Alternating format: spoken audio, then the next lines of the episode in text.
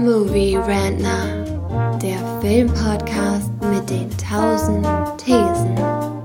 Wir haben zu allem eine Meinung, aber nie die gleiche.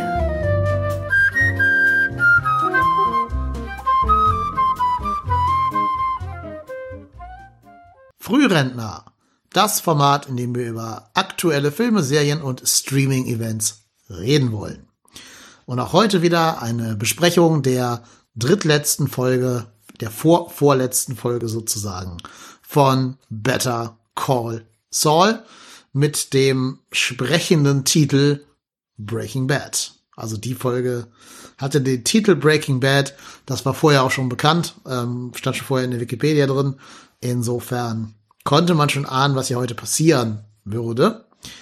Und damit herzlich willkommen, liebe Hörerinnen und Hörer. Mein Name ist Dennis und der Name meines Gastes ist Thomas. Hallo Thomas. Hallo, schön wieder dabei zu sein. Ja, ich freue mich auch, dass du da bist. Ähm, und natürlich wieder die Warnung an alle. Wir werden jetzt hier gleich massivste Spoiler raushauen. Deswegen bitte, bitte, wenn ihr vorhabt, euch Better Call Saul anzugucken und euch vorher nicht spoilern wollt, dann müsst ihr jetzt leider abschalten, denn wir werden hier nicht ein spoilerfreies Segment machen können. Dazu ist die Handlung einfach zu tief drin mit der Folge drei oder zwei Verschluss. Ähm, da kann man, glaube ich, nicht mehr spoilerfrei drüber reden. Und deshalb ab jetzt hier schon die Spoilerwarnung für euch alle. Also jetzt weiterhören auf eigene Gefahr. Du kanntest ja den Titel der Episode vorher nicht. Du hast dich da bewusst äh, rausgehalten, den, den herauszufinden, ne? Richtig. Und eigentlich bin ich ja ganz froh darüber. Also, das war eine sehr schöne Überraschung, als ich die Folge aufgemacht habe. Wann hast du verstanden, was, was wir da sehen? On screen? Äh, ziemlich bald. Also, im Endeffekt habe ich diese, die Folge aus Breaking Bad, aus der das Ganze genommen ist, noch sehr präsent vor mir, weil ich auch noch nicht allzu lange her einen Rerun geguckt habe. Deswegen war es mir recht schnell klar. Natürlich haben sie es dann immer Schritt für Schritt immer deutlicher gemacht. Äh, irgendwann war ja dann auch so schön die Tür des RVs dann äh, zu sehen mit den Einschusslöchern noch. Also es wurde ja sehr schnell klar, aber ich habe es eigentlich so in der ersten Minute gemerkt. Ja, ne, ähm, also die Folge beginnt ja damit, dass wir den äh, augenverbundenen, also mit dem, mit dem Sack über dem Kopf sich befindenden Saul Goodman sehen wir erfahren dann später, dass er halt von Walt und Jesse entführt wurde. Und ich denke mal, es macht Sinn, dass wir jetzt erstmal über diese ganzen Flashbacks, die in dieser Breaking Bad Timeline spielen, reden. Ähm, und danach dann über den ganzen Gene-Zeitstrang. Das macht, glaube ich, mehr Sinn, als die Folge chronologisch durchzugehen.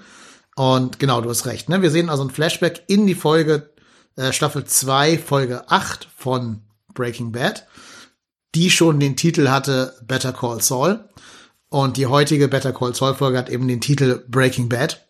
Also daran sieht man schon, das sind Schwesternfolgen. Und im Endeffekt, diese Flashbacks füllen eine Lücke, die wir in der Breaking Bad Serie gelassen bekommen haben, nämlich wie diese Entführung von Walt und Jesse, die halt Saul Goodman entführt haben, ähm, sich noch genau zugetragen hat. Äh, da werden halt die, die Leerstellen von Breaking Bad sozusagen gefüllt. Wir wissen, sie haben ihn entführt und wir wissen, dass sie ihm einen ein selbstgeschaufeltes Grab äh, vor die Nase gehalten haben. Und am Anfang denkt Saul noch, es wäre das Kartell, was ihn entführt hat. Deswegen auch dieser berühmte Satz, äh, it wasn't me, it was Ignacio, did Lalo send you. Der wird jetzt hier aufgegriffen, dieser Satz, und wird jetzt auch erklärt, warum er das gesagt hat, obwohl er ja eigentlich nicht davon ausgehen musste, dass Lalo äh, äh noch eine ganz große Gefahr ist. Aber wir sehen jetzt, das ist so eine Art Flashback, so, so, so ein äh, PTSD-Flashback dass er wieder den Sack über den Kopf hat und sich wieder an diese Szene von Better Call Saul, äh, Staffel 6, Folge, ich glaube 7 war das, oder 6, äh, erinnert fühlt und damit quasi wieder in so ein Trauma reingeschmissen wird. Und dazu habe ich auch den, ähm, den Insider-Podcast gehört. Den Better Call Saul Insider heißt der, wo die, die äh, Autore und Schreiber und so, Autoren, Schreiber und Regisseure darüber reden, über die Folge. Und die sagen, dass generell ähm, diese Saul Goodman-Persona Jimmys Weg ist, mit dem ganzen Trauma und dem ganzen Kartell, äh, Sachen, die er da gesehen hat, umzugehen. Also so eine Art Coping-Mechanismus. äh, um dieses Trauma irgendwie verarbeiten zu können, hat er sich diese, diese sehr flashy Saul Goodman-Persona angeeignet ähm, und nimmt das so ein bisschen als Schutzschild, um nichts an sich herankommen zu lassen und halt wie so ein oberflächlicher, ja, wie so ein oberflächlicher äh, Halsabschneider-Anwalt zu wirken, obwohl wir ja wissen, dass der echte Jimmy ja deutlich tiefer ist als das. Äh, und das sieht man hier in dieser Szene, glaube ich, auch gut. Nämlich am Anfang, wo er noch glaubt, dass das Kartell wäre, hat er ja noch Angst und ähm, spielt das eben auch so, dass er um sein Leben gerade fürchtet. Sobald er aber merkt, das sind irgendwie zwei, naja, also keine Profis, sondern halt eben Walt und Jesse, nimmt er ja die Situation in die Hand und äh, ja, man nimmt das Kommando über die Szene und gibt ja quasi auch Commands, wie zum Beispiel steckt den Dollar in meine Tasche, damit wir hier Anwalt-Klienten-Privileg haben und sowas. Das hat er von Kim gelernt übrigens in Staffel 1 oder so irgendwann, ähm, diesen Trick. Und da sehen wir halt schon wieder dieses Hall Goodman-Person wieder die Kontrolle übernimmt und Jimmy wieder in den Hintergrund drängt. Ja, was ist dir noch in dieser Flashback-Szene aufgefallen? Ähm, also schön fand ich ja, dass wir im Endeffekt die Szene ja jetzt in diesem Fall aus der Perspektive von Saul sehen. Das hatten wir eben in Breaking Bad nicht. Da ging es ja eben wirklich die ganze Zeit aus der Perspektive von Jesse oder Walt. Deswegen haben wir ja gar nicht gesehen, was hinten in dem AV passiert ist, während die beiden noch gefahren sind. Das war also ganz nett eigentlich, dass er da auch schon die ganze Zeit am rumkrakehlen war. Also äh, eben einfach so eine schöne äh, Perspektivenwechsel, äh, wie ich es ja eigentlich auch erwartet hatte für diese Serie. Ähm, Dementsprechend also sehr schön. Und ja, ich meine, alleine eben äh, Brian Cranston wieder in der Rolle als Walter White zu sehen, war einfach herrlich. Auch wenn es leider viel zu kurz war natürlich, aber das ist einfach ein Fest. Äh, was ein bisschen witzig fand, äh, konnten die natürlich leider die Serienmacher nichts dran ändern, dass äh, Jesse mittlerweile eben um einiges älter ist und der Schauspieler dann eben auch wesentlich älter aussah in dieser Folge. Äh, das konnte man einfach, denke ich mal, selbst mit CGI, wenn sie es denn überhaupt eingesetzt haben, nicht mehr wirklich äh, so weit ändern, dass es passte. Ich fand, man hat es eben auch an der Stimme gehört. Aber es kam ihnen natürlich zugunsten, dass sie diese Skimasken, diese richtig dicken Skimasken aufhatten und dann eben praktisch nur die Gesichter zu sehen waren, aber selbst daran war es doch ganz gut zu sehen. Ist keine Kritik, ist einfach eine recht witzige Sache, dass man daran eben so sieht, wie lange das Ganze eigentlich her ist. Aber es war auf jeden Fall eine hervorragende Szene. Genau, stimme ich dir zu. Ähm, ich fand es auch ein bisschen besser als in El Camino. Gerade weil El Camino ja direkt an das Finale von Breaking Bad anschließt und man den direkten Vergleich hat, sah er da noch ein bisschen, ja, weniger aus, als wenn er wirklich einen Tag später spielen würde. Da hat er jetzt, haben sie jetzt ein bisschen mehr dran gearbeitet, auch mit Make-up, schätze ich mal. Ich glaube nicht, dass da, dass das CGI verwendet wurde.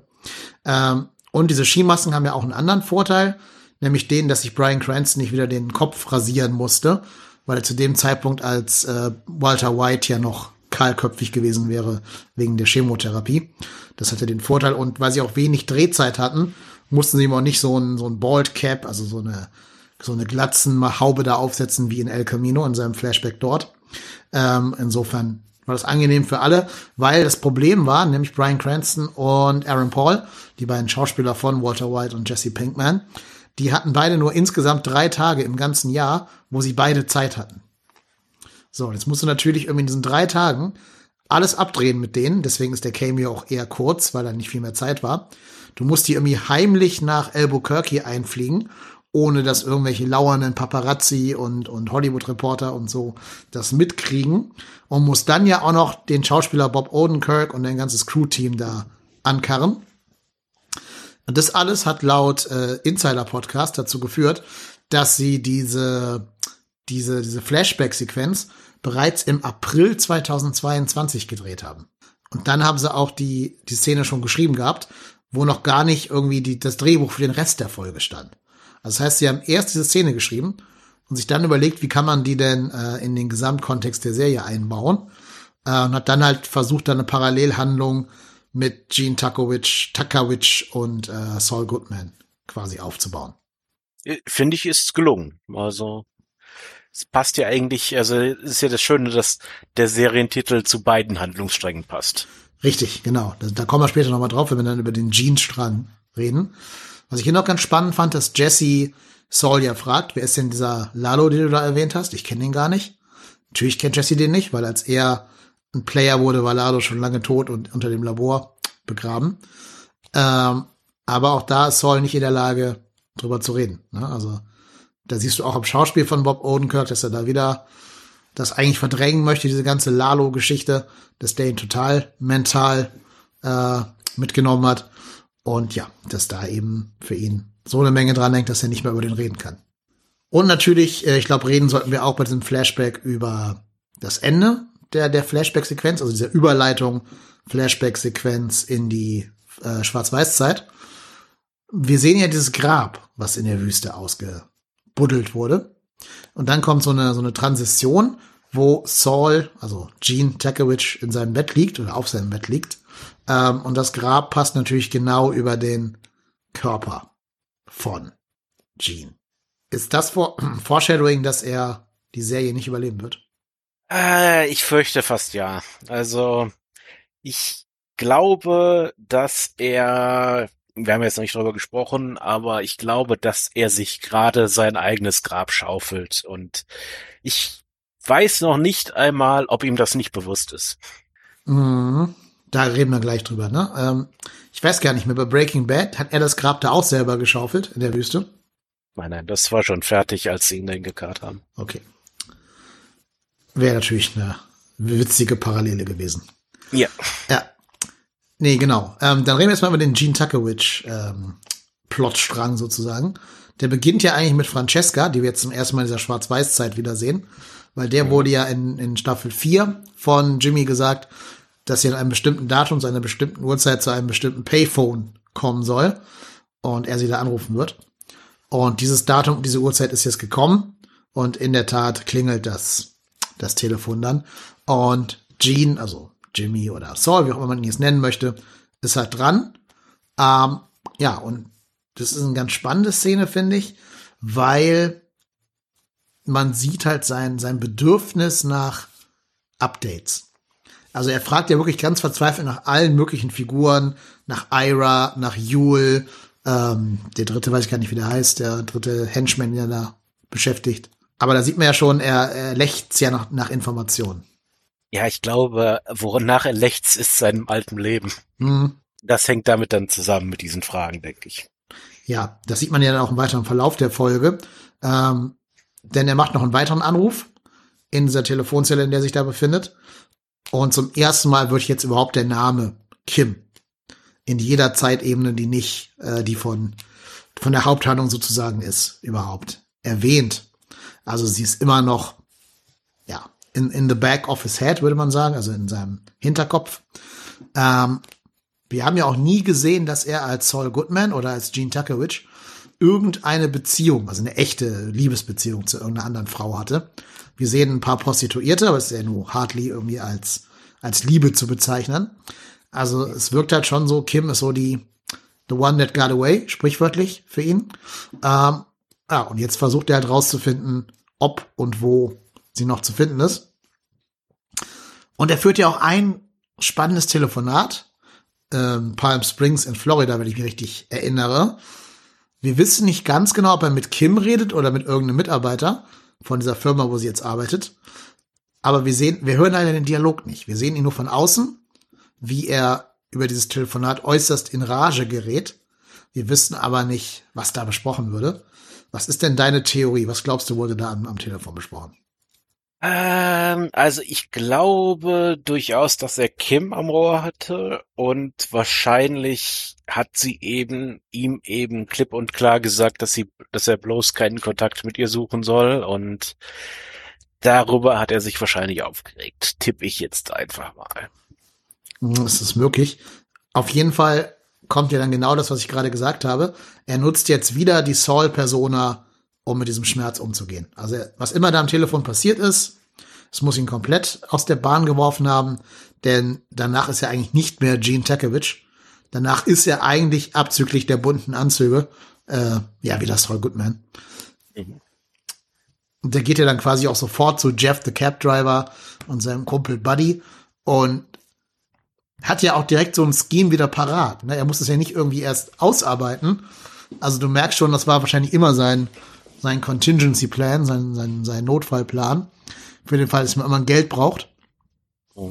Und ähm, ja, weit sofort die beiden ein. Und natürlich ist dann Jeff erstmal verwirrt, weil er ja sagt, ja, aber du hast doch gesagt, ich soll die nicht mal, die nicht mal auf derselben Straßenseite begegnen. Und jetzt kommst du zu mir. Und wir merken auch schon so ein ganz anderes Verhalten bei Gene oder bei Saul, der jetzt nicht mehr diesen, diesen leicht devoten, leicht geknickten, leicht ruhigen Gene spielt, sondern im Endeffekt wieder wie in dieser Breaking Bad RV-Szene das Kommando übernimmt und den beiden äh, ganz klar sagt, was Sache ist. Und auch quasi den Boss quasi raushängen lässt. Finde ich eben auch sehr schöne Parallele zu der Entwicklung von Walter White, der ja eben auch eigentlich am Anfang erst äh, ja so ein bisschen erst so ein bisschen Mitläufer war und so mit Jesse zusammen das Ganze so mehr oder weniger auf Augenhöhe hat laufen lassen und dann eben irgendwann sich immer weiter aufgeschwungen hat. Deswegen eben auch, wie ich gerade schon erwähnte, diese schöne, ja, diese Parallele im Serientitel, dass wir eben einmal den Breaking Bad Fla äh, Flashback haben, gleichzeitig aber eben auch das Breaking Bad von Gene Tucker-Witch, der jetzt eben selber dann wieder in die Kriminalität abrutscht. Genau. Ähm, ganz spannend ist, Kim arbeitet ja auch nicht als Anwältin, kann sie ja nicht mehr, weil sie ihre äh, ihre Zulassung abgegeben hat. Also jetzt auch nicht versucht, die zurückzubekommen, sondern arbeitet jetzt bei einer Firma namens Palm Coast Sprinklers. Was, sind Sprinkler äh, diese Gartensprenganlagen? Habe ich jetzt auch angenommen. Also wenn du jetzt auch nichts anderes weißt, dann ja. Ja, also wenn ich das google, kriege ich immer nur diese Sprinkleranlagen quasi. Ja.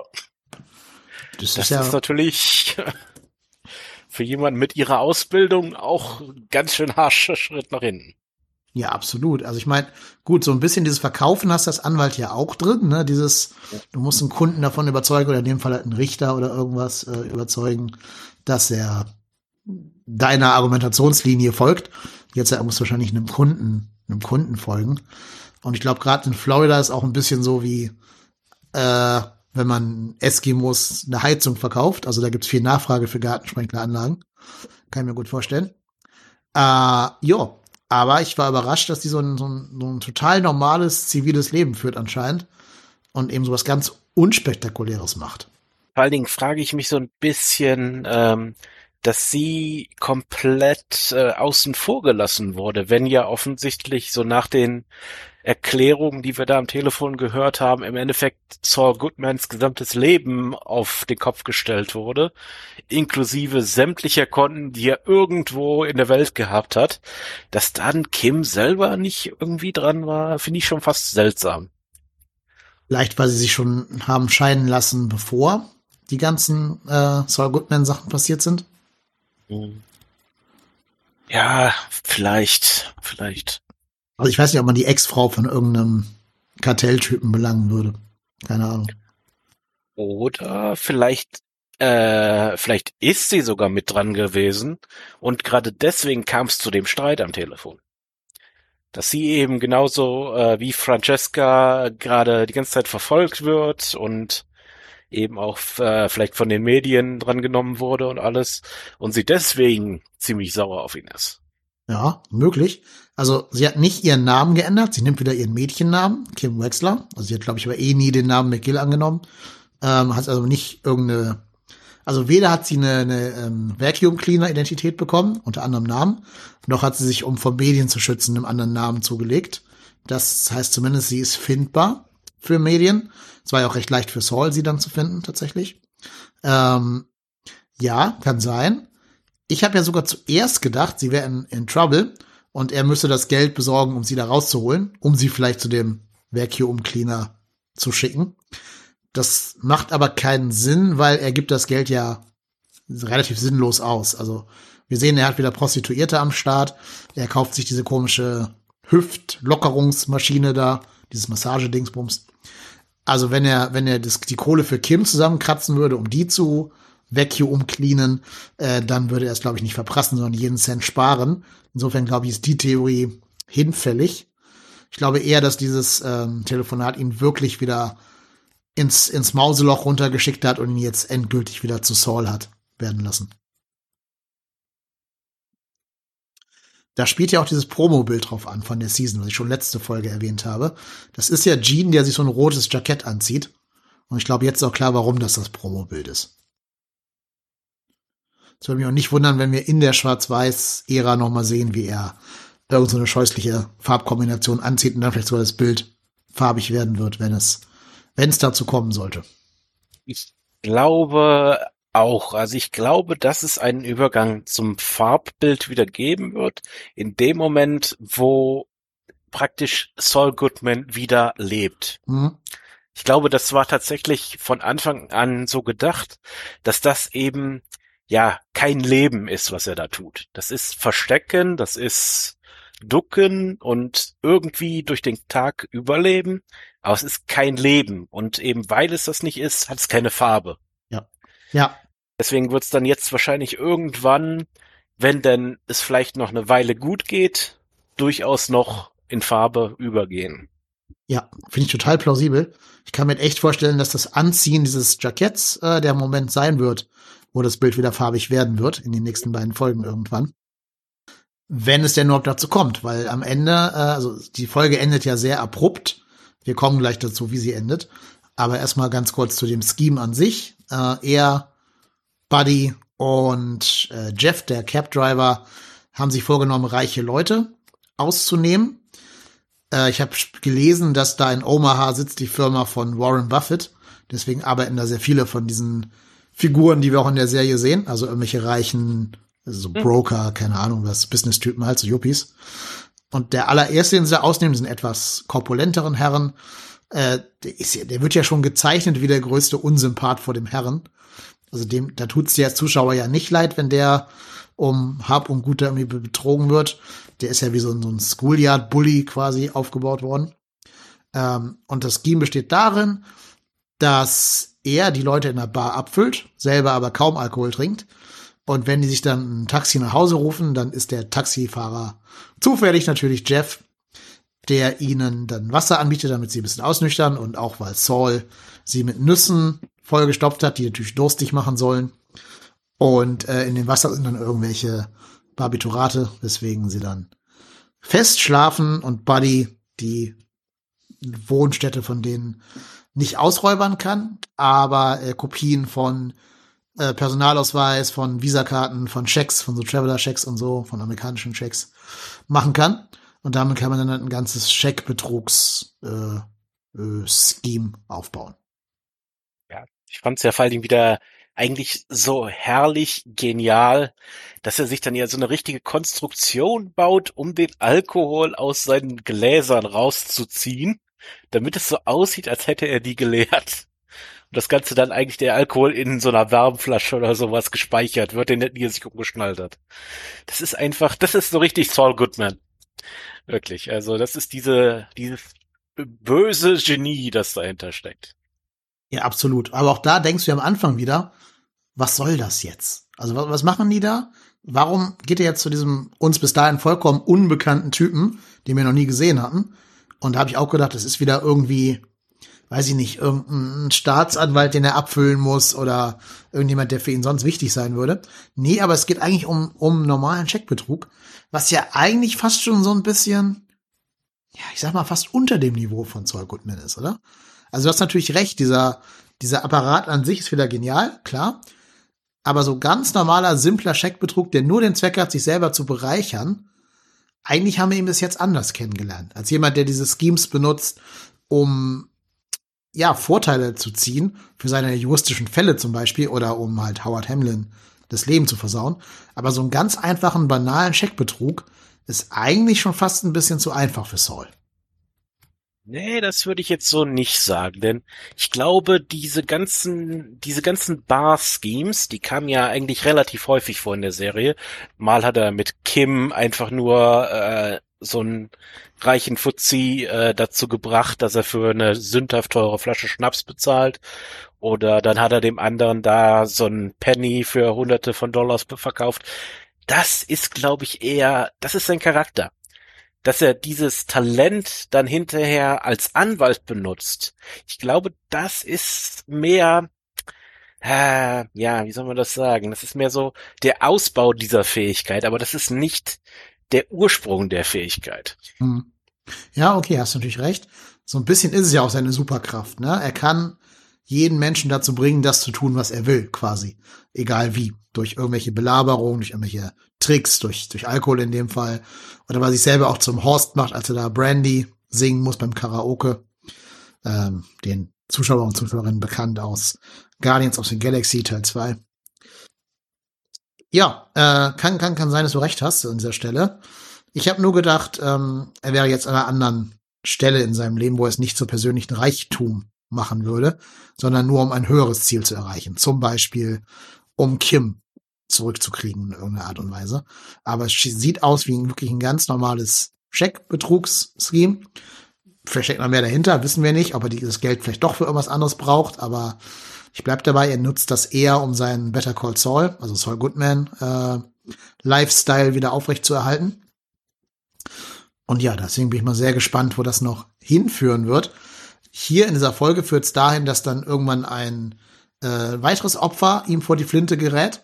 Und der ist jetzt nicht so gezeichnet wie dieses erste Opfer, also nicht als ein großer Unsympath, sondern im Gegenteil als Krebspatient der äh, schwere Medikamente nehmen muss, um seinen Krebs da im Zaun zu halten und auch so eigentlich ganz sympathisch wirkt. Also jetzt nicht irgendwie wie, ein, wie so ein ekliger äh, Yuppie-Fuzzi, sondern einfach ganz so sympathisch bodenständig rüberkommt.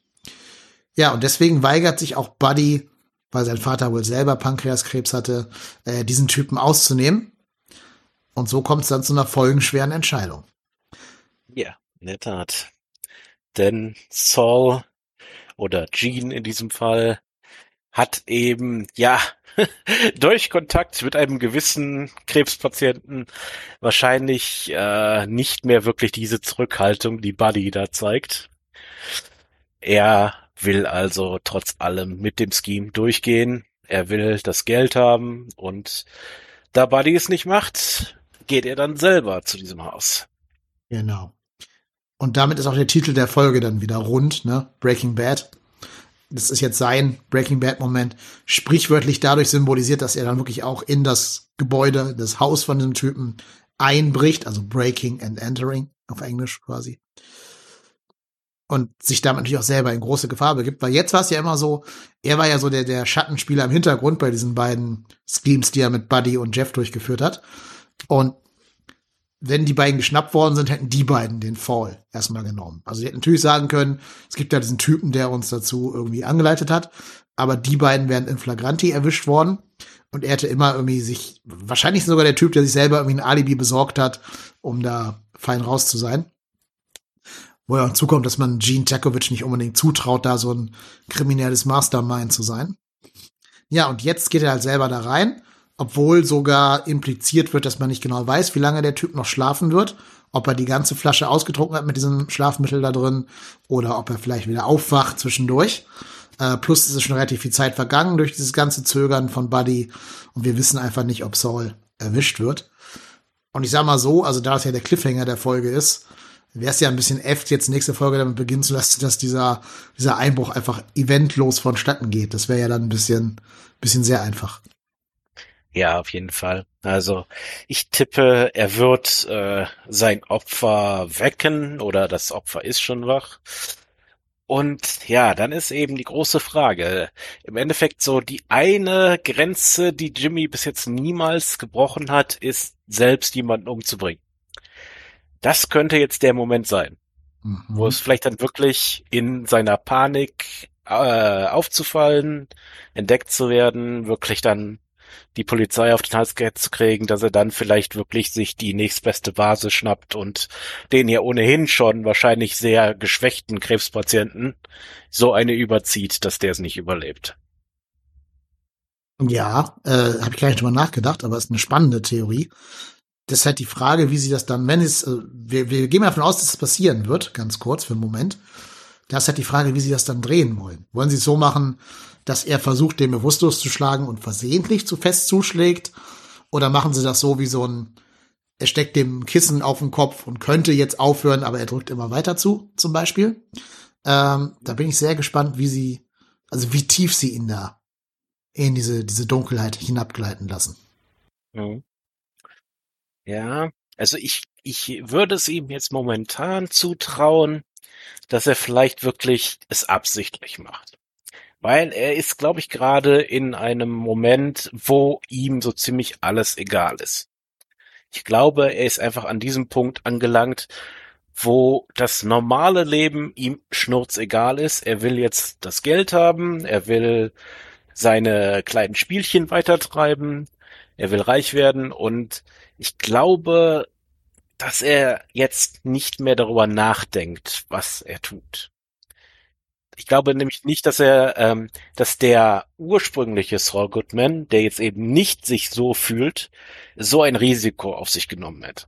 Ganz im Gegenteil. Ich finde, der alte Saul Goodman war ja eher risk avoiding, also Risiken vermeidend. Der hat ja immer zu Walter gesagt, das kannst du nicht machen, das ist reckless, das ist zu, zu drüber, da musst du cleverer vorgehen irgendwie. Ähm, der alte Saul wäre auch nie selber irgendwo eingebrochen. Der hätte irgendwen angerufen, irgendwelche Lowlives von der Straße, irgendwelche Gangster, hätte denen gesagt, komm hier, ich gebe dir 1000 Euro für einen Fix, wenn du das machst. Aber ich habe das Gefühl, dass dieser Gene Saul jetzt auch so ein bisschen wie so ein, eigentlich wie so ein Suchtkranker äh, gezeichnet wird, der von diesen Schemes einfach die Finger nicht lassen kann. Ich habe es gerade schon gesagt, das ist sein Mechanismus, um mit all dem Schmerz und dem Trauma umzugehen. Und jetzt halt eben durch Kim ist der Schmerz so groß, dass das Scheme entsprechend groß werden muss. Mhm. Na, und deswegen macht er es selber. Er zögert ja auch überhaupt gar nicht. Er sagt ja sofort zu diesem Buddy, äh, du machst das jetzt, wenn du es nicht machst, dann mach ich das. Also da gibt's ja keinen Moment des Innehaltens oder des irgendwie nochmal Reflektierens oder so. Für ihn ist ja klar, das muss jetzt passieren. Und ganz ehrlich, die brauchen das Geld nicht, weil die haben vorher schon erfolgreiche Schemes gemacht.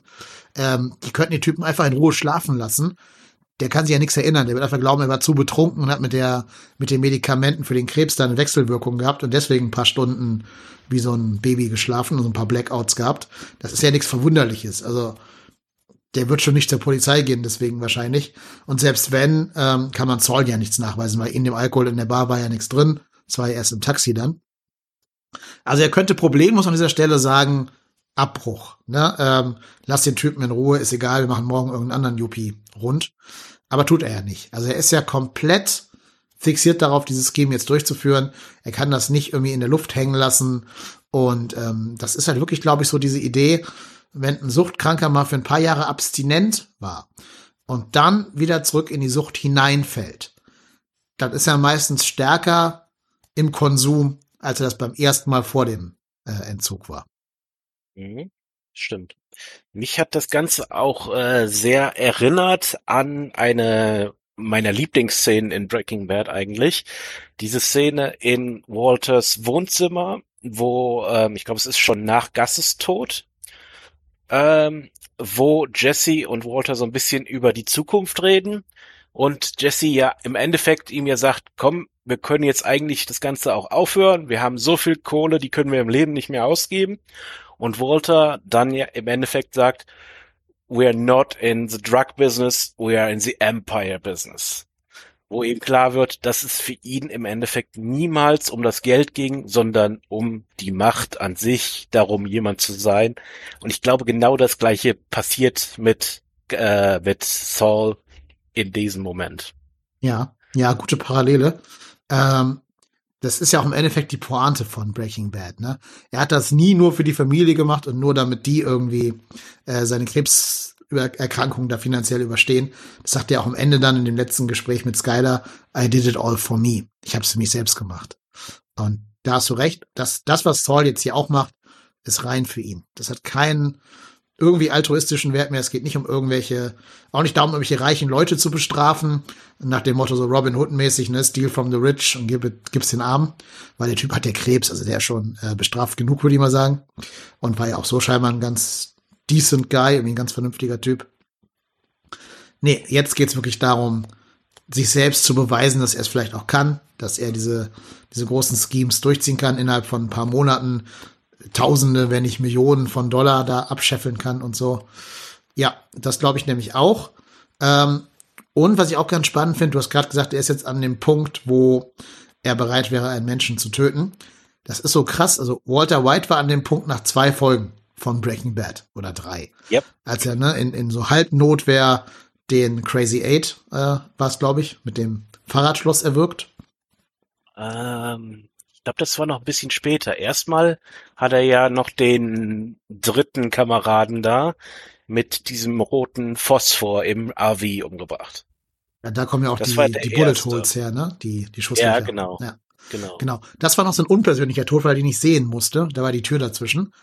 Ott, äh, Crazy Eight ist der erste, der mit seinen eigenen Händen durch sein eigenes, ja, also direkt Mann zu Mann quasi umbringt. Und das war doch, glaube ich, auch schon in Folge drei, also recht früh in, in Breaking Bad, meine ich. Ich war noch überrascht beim Rerun, wie, wie früh das kam. Ja, der, das ist ja das äh, Krasse an dieser ganzen Szene im Endeffekt. Sie halten ihn ja wahrscheinlich, ich glaube, fast mehrere Tage unten im Keller gefangen. Walter macht ihm noch Sandwiches und alles, weil er sich ja erstmal eine ganze Zeit lang so schlecht fühlt. Und Crazy Eight schafft es ja fast, ihn dazu zu überreden, ihn gehen zu lassen, bis er dann den Fehler macht, sich diese Scherbe zu sichern, mit der er dann Walter abstechen wollte. Und Walter das dann bemerkt und sieht, okay, wenn ich den jetzt losmache, dann bin ich selber geliefert. Ja, damit Also- gibt er Walt natürlich auch den Vorwand, den Walt für sich selbst gebraucht hat, das zu rechtfertigen, ihn Ja. umzubringen. Ne?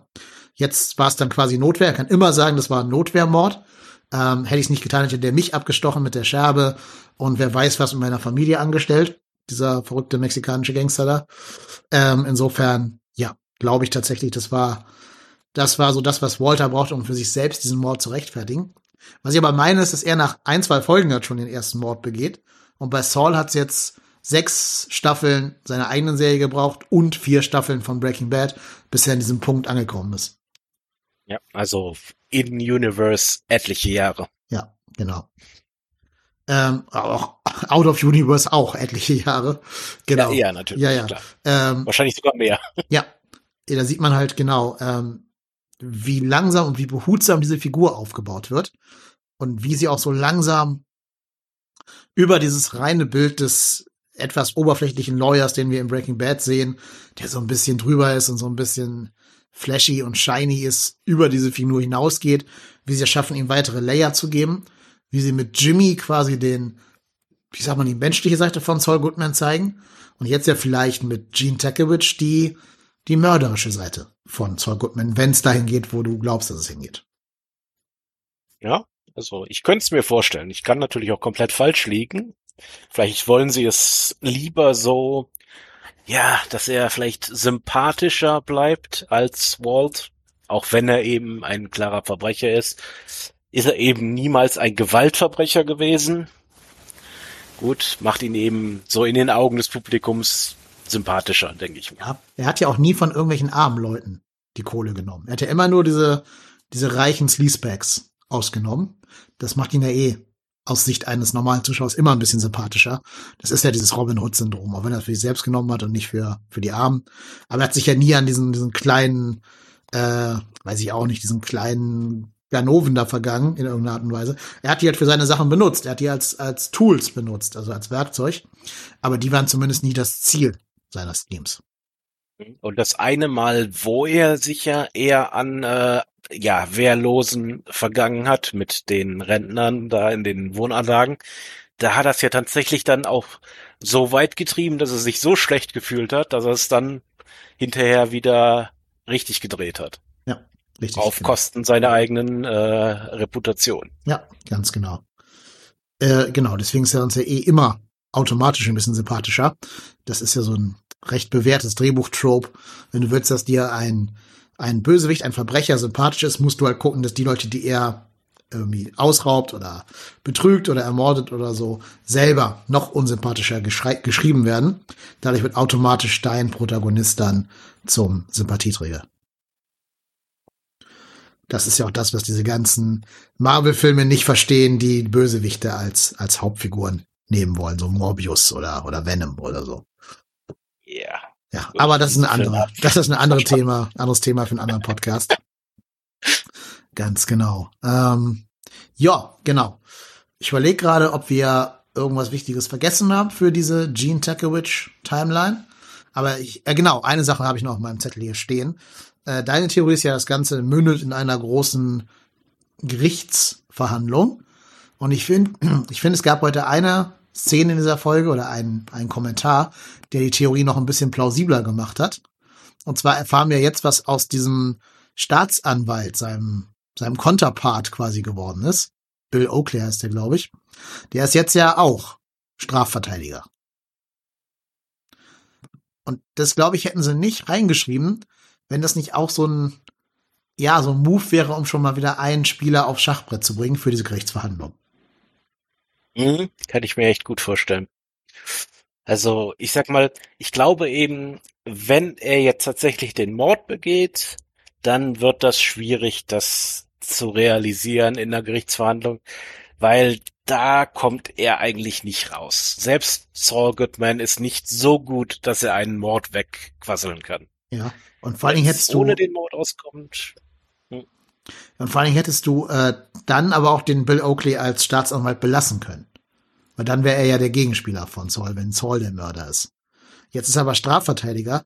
Das heißt, es kann eigentlich nicht so ein State versus Gene Takewitch werden, sondern muss, wenn eher ein äh, zivilrechtliches Ding werden, wo zwei Anwälte gegeneinander argumentieren, damit Bill auf die andere Seite kommt. Oder Saul ist gezwungen, ihn als Strafverteidiger anzuheuern, weil er selber eben nicht mehr die Barlicense hat und vielleicht kann man sich in Mordfällen nicht selber verteidigen, das weiß ich jetzt nicht. Irgendwie sowas. Ähm, aber das ist kein Zufall. Also, dass der jetzt Strafverteidiger ist, das ist Foreshadowing. Da bin ich überzeugt von. Auf jeden Fall. Das sind so Sachen, äh, das lernt man einfach, wenn man diese beiden Serien jetzt seit Jahren verfolgt. Solche Sachen passieren nicht zufällig. Das wird auch nicht zufällig erwähnt. Das hat einen Sinn. Und das sieht man ja sogar öfter. Man sieht ja einmal diese Werbereklame von dem Typen, wie er fast schon so ein Saul Goodman-Ding da auf die Bank angebracht hat. Und dann erzählt uns Francesca ja auch noch. Also es gibt zwei Szenen, wo auf diesen Bill Oakley hingearbeitet wird. Und hätten sie ihn einfach nur, also einfach nur sagen wollen, was aus dem geworden ist, dann hätte es ja mehr Sinn gemacht, wenn der jetzt irgendwie District Attorney geworden wäre oder sowas. Also weiter Staatsanwalt geblieben wäre. Dafür musst du ihn ja nicht ins Zivilrecht wechseln lassen. Also ich bin gespannt. Ich hätte jetzt noch fast vermutet, das wäre jetzt vielleicht noch so eine Sache, die vielleicht in der nächsten Folge noch aufgebaut werden kann, dass Saul vielleicht nach den ganzen Erlebnissen, die er hatte, Herzprobleme hat. Mhm. Und dann in der letzten Folge kippt er im Gerichtssaal um. So als Parallele zu Walter White, der im Labor sein, das ja. Zeitliche segnet. Müsste aber auch ja. wieder sein, während er irgendein, ja, so ein Gerichtsscheme abzieht. Also wie er wieder irgendwas versucht, irgendwelche Zeugen zu manipulieren oder irgendwelche Richter versucht, auf seine Seite zu ziehen oder so und ihm dann diese, dieser Stress zu viel wird. Wir haben ja gesehen, dass er schon einen Herzklabuster hatte als Gene Takewitch. Ach ja, richtig, genau. Da haben wir ja schon, da habe ich jetzt gar nicht dran gedacht, aber natürlich, da haben wir ja schon den ersten. Ja, ja dann macht es natürlich fast noch mehr, noch richtig viel Sinn, dass es darauf vielleicht hinausläuft. Ja, ich meine, wäre natürlich so ein bisschen ironisch, weil der echte Bob Odenkirk hatte ja einen Herzinfarkt beim Drehen von, ich glaube, Folge 5 von Staffel 6. Deswegen mussten die so lange pausieren. Ähm, wäre natürlich witzig, was heißt witzig, aber auf so eine, so eine dunkle Art ironisch, wenn er jetzt seinen eigenen Tod per Herzinfarkt spielen müsste. Aber gut, da werden sie eine, also solche Entscheidungen wird er ja eingeweiht werden. Da wird gefragt, ey, ist das ein Problem für dich? Oder kannst du das spielen? Bestimmt intensiv. Also ich glaube, es wird sehr intensiv für den Schauspieler, äh, von dieser Figur Abschied zu nehmen, der jetzt so viele Jahre gespielt hat und auch so brillant gespielt hat, kann man gar nicht anders sagen. Vor allen Dingen, ich finde, was auch klar wird aus dieser heutigen Folge, die Serie verlangt von ihren Schauspielern auch jede Menge. Der muss ja innerhalb von einer Folge den Saul Goodman aus dem zweiten Jahr Breaking Bad spielen und den Gene Takevich von 2010, der dann wiederum zu Saul Goodman wird. Das ist ja total anspruchsvoll für einen Schauspieler. Und die haben ja auch ganz andere Manierismen, diese beiden. Ne? Also Gene Takevich hat ja eine komplett andere Lebenseinstellung oder, oder äh, Haltung im Leben als Saul Goodman. Und das hatten sie auch in dem, ähm, in diesem Insider-Podcast gesagt. Zum Beispiel hat Brian Cranston am Anfang ein bisschen zu viel Heisenberg und ein bisschen zu wenig Walter White gespielt. Und da musste sie erst wieder ihm helfen, in diesen Headset zurückzukommen. Du bist noch nicht Heisenberg, du bist noch nur Walter White in Staffel 2 auf dem Weg zu Heisenberg. Aber du musst quasi wieder eher den Walter White channeln und nur zu 30, 20, sonst was Prozent den, den Heisenberg und nicht schon 80 Prozent Heisenberg, 20 Prozent Walter. Ja, ich meine, das, das spricht ja eigentlich so sehr für die Qualität dieser Schauspieler. Ne? Das ist einfach, die Serienmacher haben das so geplant und ich glaube, sie könnten das nicht planen, wenn sie nicht wüssten, dass ihre Schauspieler dazu fähig sind. Ja, richtig. Das ist eben natürlich klar, es gibt eben auch Serienmacher, die ihre Schauspieler komplett falsch ähm, einschätzen und das Ganze geht furchtbar daneben. Stichwort Resident Evil. Ähm, und aber da funktioniert es eben einfach, weil man da Leute hat, die es können. Ja, also ich finde eh, das muss man mal sagen, das Casting ist in beiden Shows eigentlich zu 100 Prozent perfekt. Es gibt da wirklich keine Figur, wo ich sagen würde, oh, die spielt aber schlecht oder da haben sie irgendwie einen falschen Typen für gecastet. Ähm, selbst so eine, so eine totale Nebenrolle wie Francesca kann jetzt hier noch mal eine andere Facette von der Figur zeigen, in dieser Zukunftsversion von ihr selbst. Also total genial. Wer, wer man das Casting da macht, ich weiß nicht, ob das Shelly Bialy ist oder wer, muss ich mal nachgucken. Äh, perfekt. Also kannst du dir einen Oscar für abholen für bestes Casting in, in TV-Serien. Also ein Emmy, kein Oscar. Bin ich auf jeden Fall für. Ja. Vor allem wirklich seit, seit zwölf Staffeln jetzt, ne, gefühlt. Wo du gerade Francesca erwähnst, ich hab's jetzt nicht nachgeguckt. Die beiden Crackheads, bei die sie ja offensichtlich, die offensichtlich ihre Mieter sind, waren das die gleichen, die am Anfang der Serie dieses Skater-Scheme abgezogen haben? Die Saul vors Auto gerollt sind, um ihn dann äh, praktisch Slipping Jimmy mäßig dran zu kriegen. Okay, also ich weiß, einer von beiden hieß Thunder. Äh, kann man jetzt mal googeln einfach schnell live hier. Thunder Better Call Saul. Who the fuck is Thunder? Direkt ein Reddit Thread. Warte mal, ich werde es live recherchieren für euch alle.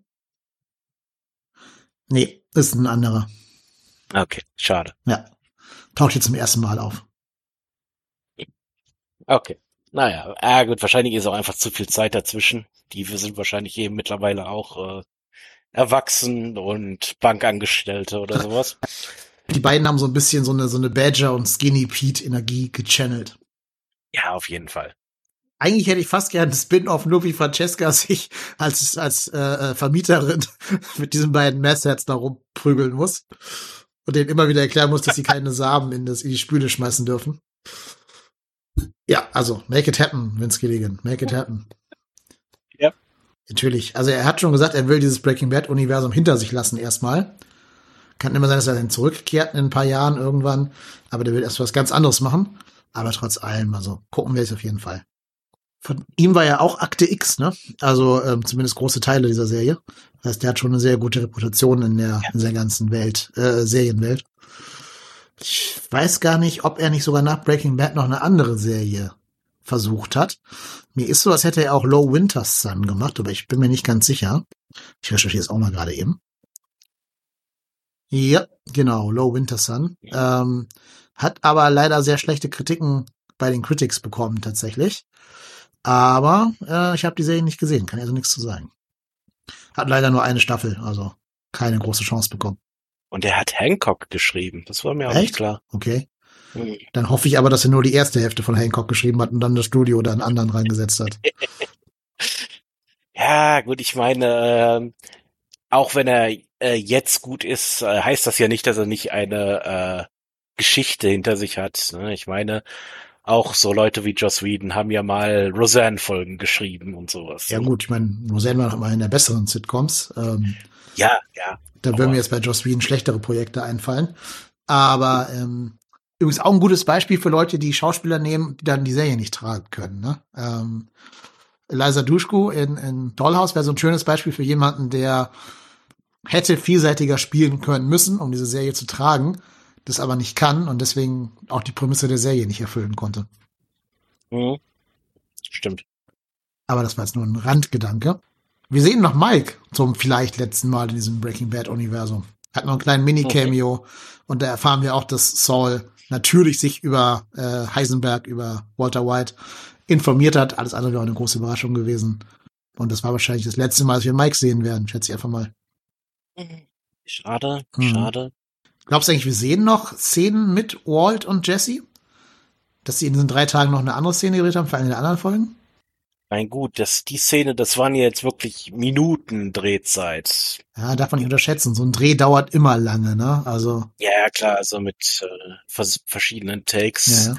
hat das sicherlich ein paar Stunden gedauert, aber ich glaube jetzt nicht, dass sie drei Tage an diesen paar Minuten gedreht haben. Ja, vor allem, weil alles in einem Set war, ne? Also, gerade wenn die andere Szene auch in diesem AV-Set spielen sollte, dann musst du ja nicht viel umbauen. Da kannst du einfach lassen, wie es ist und die nochmal sagen, hier, sag noch ein paar mehr Dialogzeilen. Ich hoffe, dass wir noch, also ich hoffe, dass wir auch eine, hm, wie soll ich das sagen, eine Szene bekommen, die so ein bisschen als Send-off für die beiden funktioniert.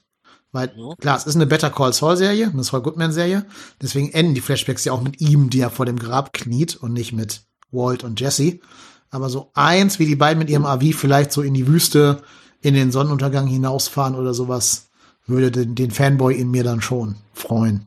Ja, auf jeden Fall. Es wäre wirklich schön. Wenn das jetzt eben tatsächlich das Letzte ist, was wir aus diesem Universum sehen, dann wäre so ein allgemeines Goodbye schon schön.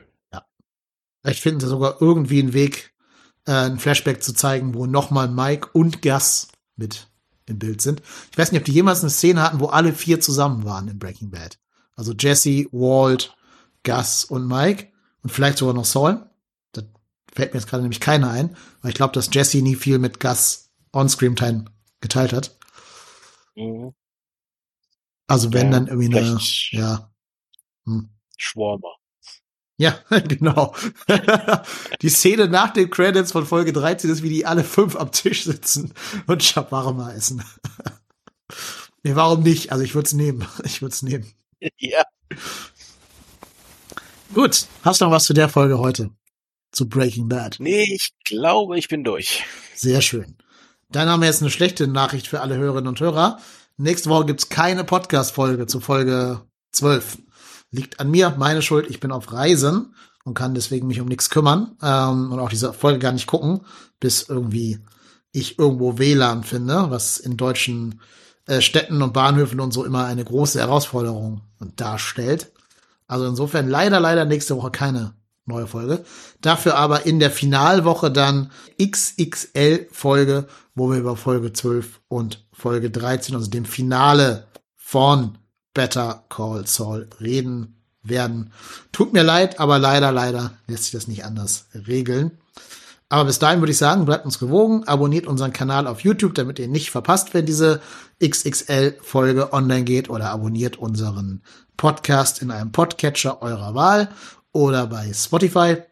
Und äh, lasst bitte gerne auch eine Review da, weil das hilft, dass wir unsere Reichweite ein wenig erhöhen können und euch weiterhin auch Content zu aktuellen Filmen, Streaming, Events und so weiter liefern können. In dem Sinne, vielen Dank, dass du da gewesen bist, Thomas. Immer wieder gerne. Genau, ich zähle auch auf dich für die XXL-Folge dann. Und äh, bleibt uns gewogen, macht es gut, bleibt gesund. Tschüss. Ja.